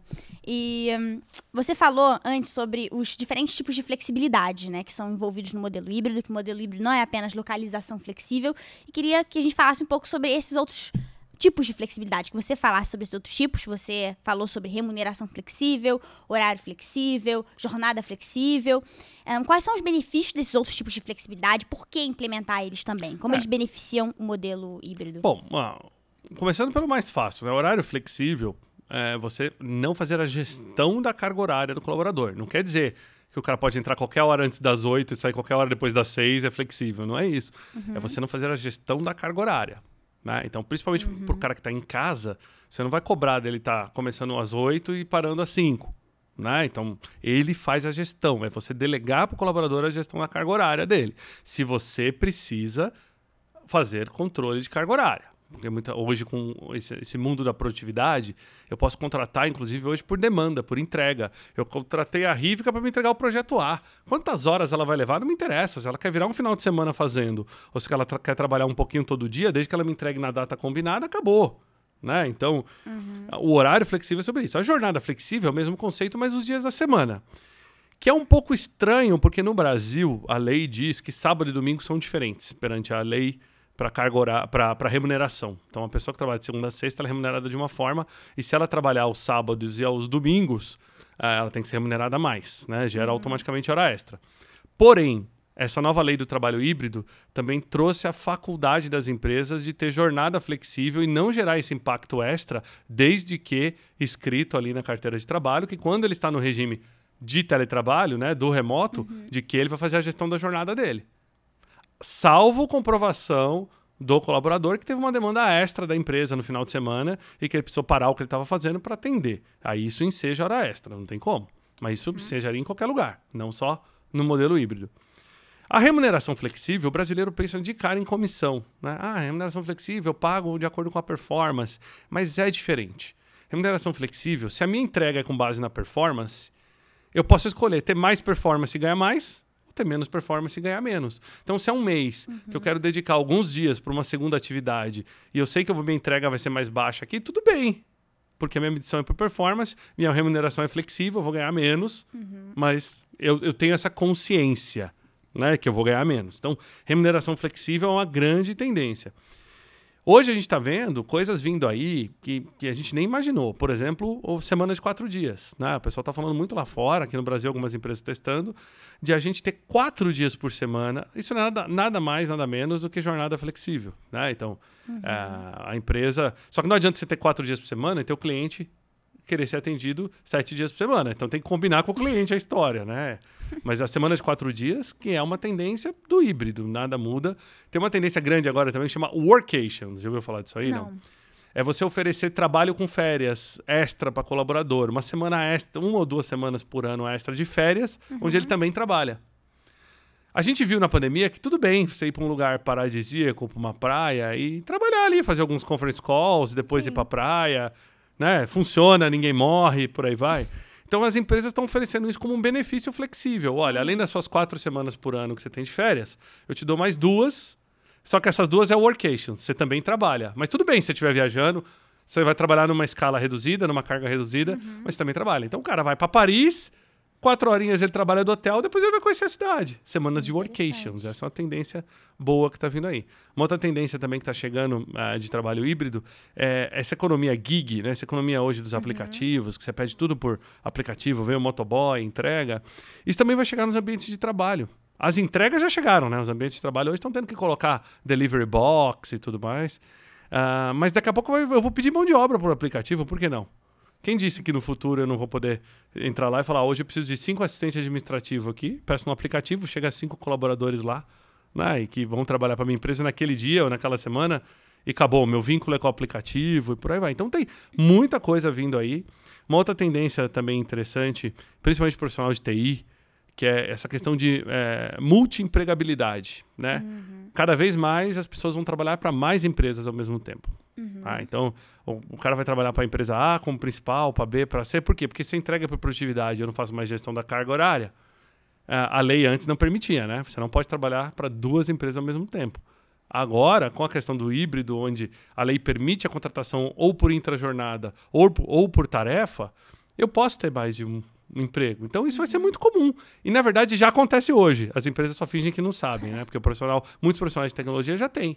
Ele tem a startup dele ali, ao mesmo tempo que ele está trabalhando para uma grande empresa. Sim. Já é muito presente nessa nova geração também. É. Tem uma grande tendência ao empreendedorismo. Uma grande parte tem empreendido e trabalha ali. É, uma geração que não quer também. muitas vezes o benefício da carteira assinada, que é um PJ. Tem tanta hum. coisa mudando eu acho que cada vez mais a gente tem que olhar para essas mudanças e pensar o seguinte: olha, ó, o mundo do trabalho, o futuro do trabalho, uh, ainda é sobre trabalho, certo? Uhum. Agora, como as pessoas trabalham e onde muda. E muda de maneira drástica. E muda geralmente para o bem, muda para o melhor, né? Alguns movimentos não voltam atrás. Né? A gente não vai voltar 50 anos no tempo e falar trabalhar como os nossos avós trabalhavam. Isso não vai acontecer. Uh, e eu acho que com o advento da tecnologia, a chegada de realidade virtual, metaverso corporativo, porque aonde vão acontecer as reuniões virtuais? Metaverso corporativo. E as pessoas uhum. vão ter uma experiência diferente de reunião. Né? Agora, tem que tomar cuidado também, porque nem tudo são flores. Né? Por exemplo, que eu tenho visto de falha no, no híbrido, muita gente tem voltado alguns dias para o presencial no escritório e aquele dia que as pessoas estão no presencial do escritório, elas esquecem de quem estão no remoto. E o cara do remoto vira um mero observador. Então, por exemplo, você imagina a gente fazer uma reunião com 10 pessoas estão aqui presenciais e tem duas que estão conectadas no computador. Você concorda comigo que aquelas duas que estão no computador vão ter uma experiência totalmente diferente uhum. da reunião? Sim. Né? Então, tem que tomar cuidado. Uma outra coisa que tem que tomar cuidado, vale tudo, não vale tudo. Não é porque é híbrido que o cara faz o que quer, a hora que quer, quando quer. Tem não, que tem que, ter uma, tem que ter regra. tem que ter política. As empresas têm que aprovar essa política. Algumas políticas, dependendo do teu, teu mercado, têm que ser aprovadas com um sindicato, né? Então, assim, é um momento de planejamento. E empresa que não pergunta para os colaboradores o que eles querem, tendem a falhar. O que eu quero dizer com isso? Uma coisa é você tomar a decisão do híbrido pela liderança e falar, faça isso. Outra coisa é você fazer uma comunicação com a base, entender o que as pessoas querem, ver o que funciona para cada um e tomar essa decisão em conjunto com eles. É mais difícil fazer dessa forma. Por isso que a maioria toma decisão unilateral, top-down, e é onde pode ser certeira ou pode causar incômodo. Né? Agora, a pesquisa na base tem que ser constante, porque as minhas necessidades mudam. As necessidades das pessoas mudam todos os dias. Hoje eu posso estar precisando de uma flexibilidade que talvez ano que vem eu não precise. Né? Então, assim, importante fazer pesquisa constante. É, personalização cada É. vez mais, não é? E ah, você falou agora há pouco sobre a dificuldade de, do alinhamento e de, por exemplo, fazer com que as pessoas que estão remoto tenham a mesma experiência ou uma experiência boa como as pessoas que estão presencialmente. Uma dificuldade que pode ter no modelo híbrido é manter uma boa comunicação e alinhamento, fazer com que todas as informações cheguem em todas as pessoas, né, tanto as que estão no remoto quanto as pessoas que estão no escritório, com o mínimo de delay possível. E isso é fundamental para uma, uma boa performance, um bom desempenho da equipe, confiança. Como manter uma boa comunicação e alinhamento no modelo híbrido? É, bom, comunicação que é o problema número um de qualquer empresa. Né? Se mapear todas as empresas do mundo, sempre comunicação vai ser o primeiro. Ah, no modelo híbrido, ela não só é importante, como ela é essencial. E eu recomendo que ela seja positiva. A gente tem alguns exemplos na mídia aí de como uma, comunicação negativa pode ser um tiro no pé. Se eu falar para si, ah, falar para as pessoas, a partir de segunda-feira, todo mundo no escritório, porque é assim que eu quero, além de você gerar um impacto nas pessoas, você ainda corre um risco hoje, tudo ganha internet, né? Pode ser uma, uma- uma- um impacto na imagem da sua empresa negativo, né? Então, a comunicação ela tem que ser positiva, ela tem que ser assertiva. É legal se ela for também colaborativa. Eu recomendo que as pessoas criem grupos de trabalho, estudem o melhor modelo do híbrido para a empresa, façam com que esses grupos de trabalho comuniquem entre si, para que as pessoas sintam de que elas construíram aquele modelo a quatro mãos. Porque a curva da mudança do ser humano é igual, não interessa. Eu primeiro vou negar, tem aquela fase onde eu vou falar que não serve para mim, aí começa uma curva de aceitação até onde eu me engajo e depois eu tô dentro do projeto. Você pode diminuir a curva, mas ela existe, ela existe. Então, tanto se eu virar para alguém que tá dois anos em casa e falar, você vai voltar pro escritório segunda, eu já coloco o cara na parte de baixo da curva da noite pro dia. Entendeu? Ah, É, é igual aquele chefe que manda o WhatsApp no domingo, 8 da noite, ó, amanhã precisamos falar sobre tal tema. Ponto, você já acabou com o domingo do cara. entendeu? Então, assim, tem que tomar cuidado para não fazer isso. A mesma coisa tem que tomar cuidado para que a comunicação não seja errada no modelo híbrido. Uma outra coisa também importante, implementar a plataforma de tecnologia, porque o modelo híbrido requer aplicativos para reserva de espaço e tudo mais. Não adianta eu ir para o escritório e o dia que eu for para o escritório não tem onde eu sentar. Né? Não adianta eu ir para o escritório e o dia que eu for para o escritório a internet lá não, não reconhecer que eu tô lá. Então, hoje tem vários aplicativos super tranquilos e que ajudam nessa comunicação interna, né? Mas o que eu tenho visto com melhor sucesso, criar grupos de trabalho, definir eh, pequenos interlocutores para levar essa mensagem e fazer a ida no escritório valer a pena. Sim. Tomar cuidado para não acontecer aquilo que eu falei antes. Se as pessoas estão indo para o escritório para fazer algo que elas podiam fazer em casa, você está matando ainda o escritório. Sim, com certeza. E também fazer algo em casa, é, fazer algo no, no- em casa que você não pode fazer também No escritório. no escritório. E hum, ahn, nós estamos aqui algumas vezes sobre liderança, né? Ahn, e para implementar todas essas mudanças, já que o modelo híbrido ele envolve tantas mudanças em vários aspectos e áreas das empresas, é muito mais complexo do que as pessoas imaginam. A liderança também deve mudar, né? E como é uma liderança ideal na sua visão para esse modelo? Bom, a liderança, primeiro, que ela tem que ser acessível. Né? Quanto mais alto o cargo, menos acessível ele é. Isso é normal, é como funcionava o mundo até então. Só que tudo tem mudado. né? A interação entre as pessoas, a horizontalização das empresas, né? Uhum. Tudo isso tem mudado. Então, menos eu... hierarquia, né? É, menos hierarquia, menos pirâmide, muito mais horizontal. E as pessoas hoje trabalham mais solo, né? Equipe, as pessoas têm mais é, uhum. engajamento e mais empoderamento para trabalhar sozinho, que não existia antes. Então, quando eu busco minha liderança, geralmente é porque eu tenho uma real necessidade. É diferente quando eu estou num setor, num departamento físico, onde você vê seu chefe todo dia, toda hora, você está ali, então a interação com a liderança é muito maior. No uhum. mundo híbrido, a interação com a liderança é menor. Então, ela requer com que o líder tenha novos, novas características, novas habilidades, né? Então, ela tem que ser acessível, ponto um. Uhum. Uh, ela tem que ser compreensível também. Ela tem que saber se colocar no sapato do outro, que é muito difícil. Uhum. Entendeu? Principalmente quando você é, é, líder, porque muitas vezes tem que tomar decisões difíceis. E se você se colocar no sapato de todo mundo, você não toma decisão. É. Uh, e, ao mesmo tempo, que ela tem que se desenvolver a, a, boa parte dos cursos que mais crescem hoje no Brasil de educação executiva são voltados à liderança. Ah, para liderança. liderança. Os que mais crescem. Uhum. Por quê? Porque até então, líder não precisava treinar, né? Quem que tinha que treinar? É, colaborador. Colaborador. Líder estava pronto. É, por isso que eu imaginava que ma o maior número de cursos e tudo mais, treinamentos, era para colaboradores. Ah, não, talvez porque... em número de. Em massa, sim. Uhum. Em massa, sim. Mas os que mais, crescem hoje, assim, em percentual, Sim. são de liderança executiva, curso de treinamento. Mas porque de... antigamente não. Não, não se treinava. A gente achava que o líder estava pronto. O líder não pode ter problema de saúde mental, ele não pode ter estresse, pode ter burnout, não pode ter fraqueza, Sim. não pode ter dúvida, né? E, e tem que tomar decisão e tal. E, e, são capacidades que o cara ele é um bom executivo, porque muitas vezes ele era bom em executar.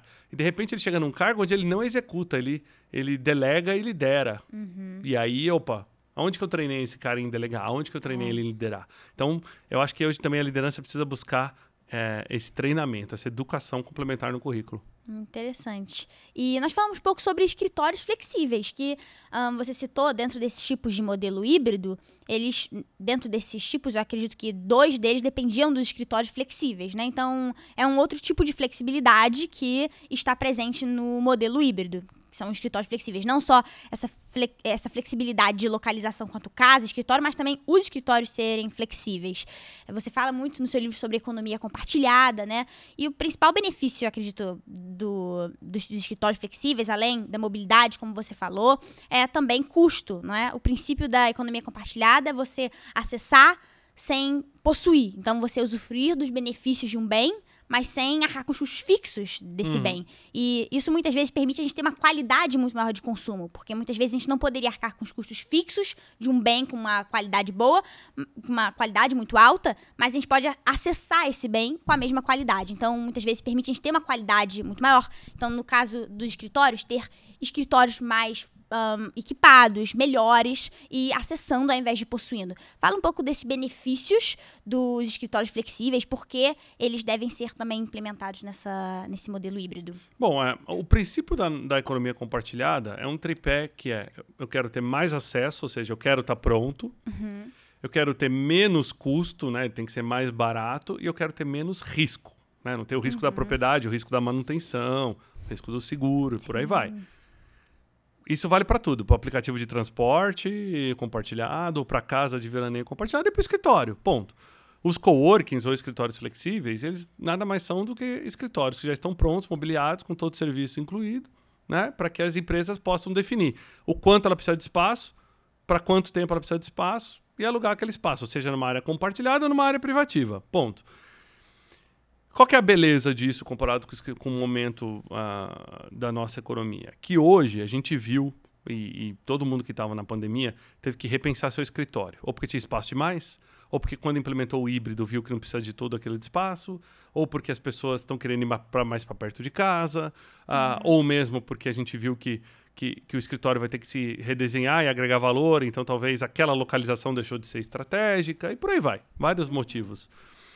Onde que os coworkings jogam bem? Porque os coworkings são escritórios de alto padrão, que entregam essa questão profissional do espaço de trabalho, entregam network entre pessoas e tudo. É um conglomerado de várias empresas que estão ali, mas ele consegue atender as grandes empresas da mesma forma que um escritório próprio é, entregaria. Só que não tem que investir para montar.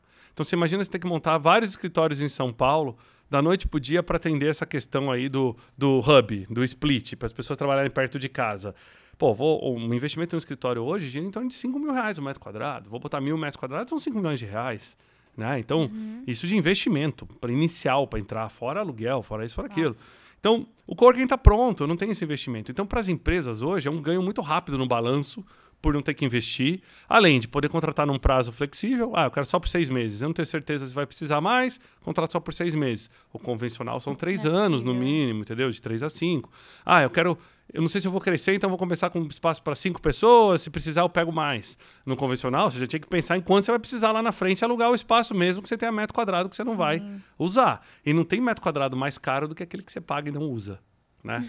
não tem carro mais caro do que aquele que você paga para ficar na garagem. Não interessa o modelo do carro, né? Carro andando, eles pagam. Carro parado. Mas, cara, então é a mesma coisa com o escritório. Agora, a, a nova economia, a economia compartilhada, pros, já era uma tendência, os coworkings, na pandemia. Uh, acho que 2020 foi um, um, ano de aprendizado, mas que mesmo e assim... tendência por... das pessoas também, né? Essa geração também, ela, a nova geração, ela é cada vez mais ligada à economia compartilhada. Hoje, por exemplo, a gente ouve música em uma plataforma, no é. Spotify, é. em plataformas onde a gente acessa e não possui há pouco tempo atrás, alguns anos, a gente comprava as músicas. Né? Comprava. Né? E antes ainda a gente comprava o disco é. inteiro. então, assim, uh, perfeita sua colocação, porque é a mesma coisa. Então, hoje a gente tem. O, o coworking ele é a nova economia para espaço de trabalho. Uhum. E muitas empresas hoje aderem ao coworking. Pra você ter uma ideia, mais de 60% das, dos meus clientes são grandes empresas. Grandes empresas. Pô, Tiago, uma grande empresa não tem o espaço deles próprio? Tem, também mas eles precisam agregar o, uhum. o portfólio. Ou muitos tinham espaço próprio e precisam reduzir na pandemia e vieram para o coworking. Então, assim, tem vários cases, né? Uh, eu fiz um big data recentemente de todos os espaços da, da, do grupo IWG no Brasil e foi muito interessante, assim, medir o nosso impacto na economia, né? Então, por exemplo, se pegasse todas as empresas que estão dentro dos meus espaços, são 38 mil empresas, uhum. essas empresas Uau. chegam a faturar quase 140 bilhões de reais por ano. Se eu pegar só as empresas que têm CNPJ dentro do meu espaço, ou seja, ela registrou a empresa lá dentro mesmo, ela depende do coworking para faturar, é de 3 a 14 bilhões de reais. Então, olha que legal, né? Tipo, olha quanto que a gente está adicionando Nossa. no PIB do Brasil ali, 14 bilhões por existir o coworking que existe com que a empresa possa funcionar. E, e a gente sempre tinha essa coisa de que, ah, quanto que é grande empresa, quanto que é média empresa. Na hora que a gente fez esse Big Data, viu lá, 61% são grandes empresas, tem mais 22% ali de pequenas e médias empresas, e o resto é empreendedor individual. E o empreendedor individual, individual que se beneficia muito do coworking por custo baixo, por ter acesso a um espaço profissional que ele não teria como acessar se ele não fosse no coworking, porque é muito caro, um prédio corporativo. E o maior ganho para esse cara é o networking de estar tá ali conhecer outras uhum. empresas, potenciais clientes, potenciais parceiros, né? Então isso e, e, isso é muito legal porque o híbrido ele é o que a gente até um termo em inglês, ele é o walk the talk do coworking, né? É exatamente assim, ele é o que o coworking respira. Né? Então, se você for no espaço de coworking, já era comum fazer home office na sexta-feira antes da pandemia. O espaço de coworking já era comum empresa pegar espaço uhum. e rotacionar colaboradores naquele espaço tal. Então, o híbrido já era forte. Hoje, na pandemia, já é uma tendência muito maior. Tanto que, por exemplo, nós, o meu grupo aqui no Brasil, a gente cresceu 20% já nesses últimos dois anos da pandemia. É, 20% de crescimento em número de pontos. Exatamente porque hoje as pessoas querem mais pontos no mapa. Só que eu cresci fora do óbvio. Né? Nada de abrir mais unidades na Paulista, na Faria Lima. Não, opa, uhum. fomos para bairros residenciais, fomos para lugares que não são tão óbvios, que é onde hoje a demanda não óbvia está aí também. Sim, perfeito. Estamos chegando agora no final, para finalizar o último quadro do Rivica Podcast, que chama Inspirações e Indicações. Para finalizar, eu queria que você falasse sobre algumas, podem ser cinco inspirações, podem ser pessoas que te inspiram, que você acompanha, que você indica aí para as pessoas, um, podem ser de indicações, livros, filmes, documentários, o que você quiser. Boa. Palestras. As perguntas são sempre de última hora, para a gente pensar na hora. Né? Então, vamos lá. Bom, eu gosto bastante, uma indicação de pessoa e de livro do Aaron Ross que é, o livro dele Receita Previsível, fantástico. Uh, acho que é obrigação de todo executivo ler. Uh, o mundo que vivemos hoje, digital, de marketing, vendas, as pessoas têm que ter é, esse conhecimento. Uh, tem um livro que estava na minha cabeceira esses dias, uh, Manual Antirracista. Eu não vou lembrar, infelizmente, o autor, mas eu acho que é também interessantíssimo que todo mundo leia, para a gente quebrar esse tabu do racismo estrutural que a gente tem na nossa sociedade e nas empresas, né? Eu acho que é importante. uh, todos os livros e também seguir o Gustavão Cerbasi, sou fã, né? Não tenho é até clichê eu falar isso, mas o Gustavo é um cara que eu me inspirei muito uh, na vida toda. Hoje sou amigo do Gustavo, assim, e, e, é muito legal assim todo o trabalho que o Gustavo faz de educação financeira, os livros dele e que, e, e que combina com o híbrido. Você pega esse último livro do Gustavo, Riqueza de uma Vida uhum. Simples, e ele fala até muitas tomadas de decisão das pessoas de mudar para o interior, morar numa. E hoje, com o híbrido, isso é possível, né? Então, é, é uma coisa até acaba complementando a outra. Um, uma coisa que eu acho que, que, que é bem bacana, e, e por mais que seja uh, um pouquinho de clichê, mas eu acho que as pessoas têm que explorar mais. Tem muitos perfis no LinkedIn legal. Eu sugiro que todo mundo busque os uhum. top voices do Brasil. Todo ano o LinkedIn solta uma lista de top voice, um em cada categoria. Tem pessoas focadas em diversidade, inclusão, vendas, marketing. E ali são indicações muito fortes. E sabe o que é legal? Todo ano muda. Então você tem a chance uhum. de aprender com aquela pessoa um ano, depois daquele um ano, tem uma nova lista, você vai aprender com, com mais pessoas, né? Eu já tive lá, sei como é que é, então é bem legal. É uma forma de de estar tá ali agregando valor e de você também estar tá criando aí uma, uma rede de contatos muito importante. Eu acho que seriam esses, é assim, de, de, de, curto prazo, assim, que me veio na memória, né? Só para, acho que para encerrar, e que eu acho que é, é, bem bacana também, queridíssimo Gustavo Caetano, né, da Samba Tech, gigante, amigão, uh, ele que fala muito de inovação, Uh, me inspiro muito no Gustavo também. Eu acho que o Gustavo tem. O trabalho que ele faz é fantástico, não, não só nas mídias sociais, como no mercado como um todo. Empreendedor, no mercado de tecnologia, um cara que pensa com a cabeça de brasileiro empreendendo ali, entendeu? Então, uhum. conterrâneo, mineiro ali, né? Tá ali, tá desbravando o mercado. Então, assim, eu acho que seria bem legal também. É, conheçam o conteúdo do Gustavo, que é muito show. Anotem aí, gente. Claro, acompanhem também o Thiago nas suas redes sociais. Vou deixar aqui um, na descrição.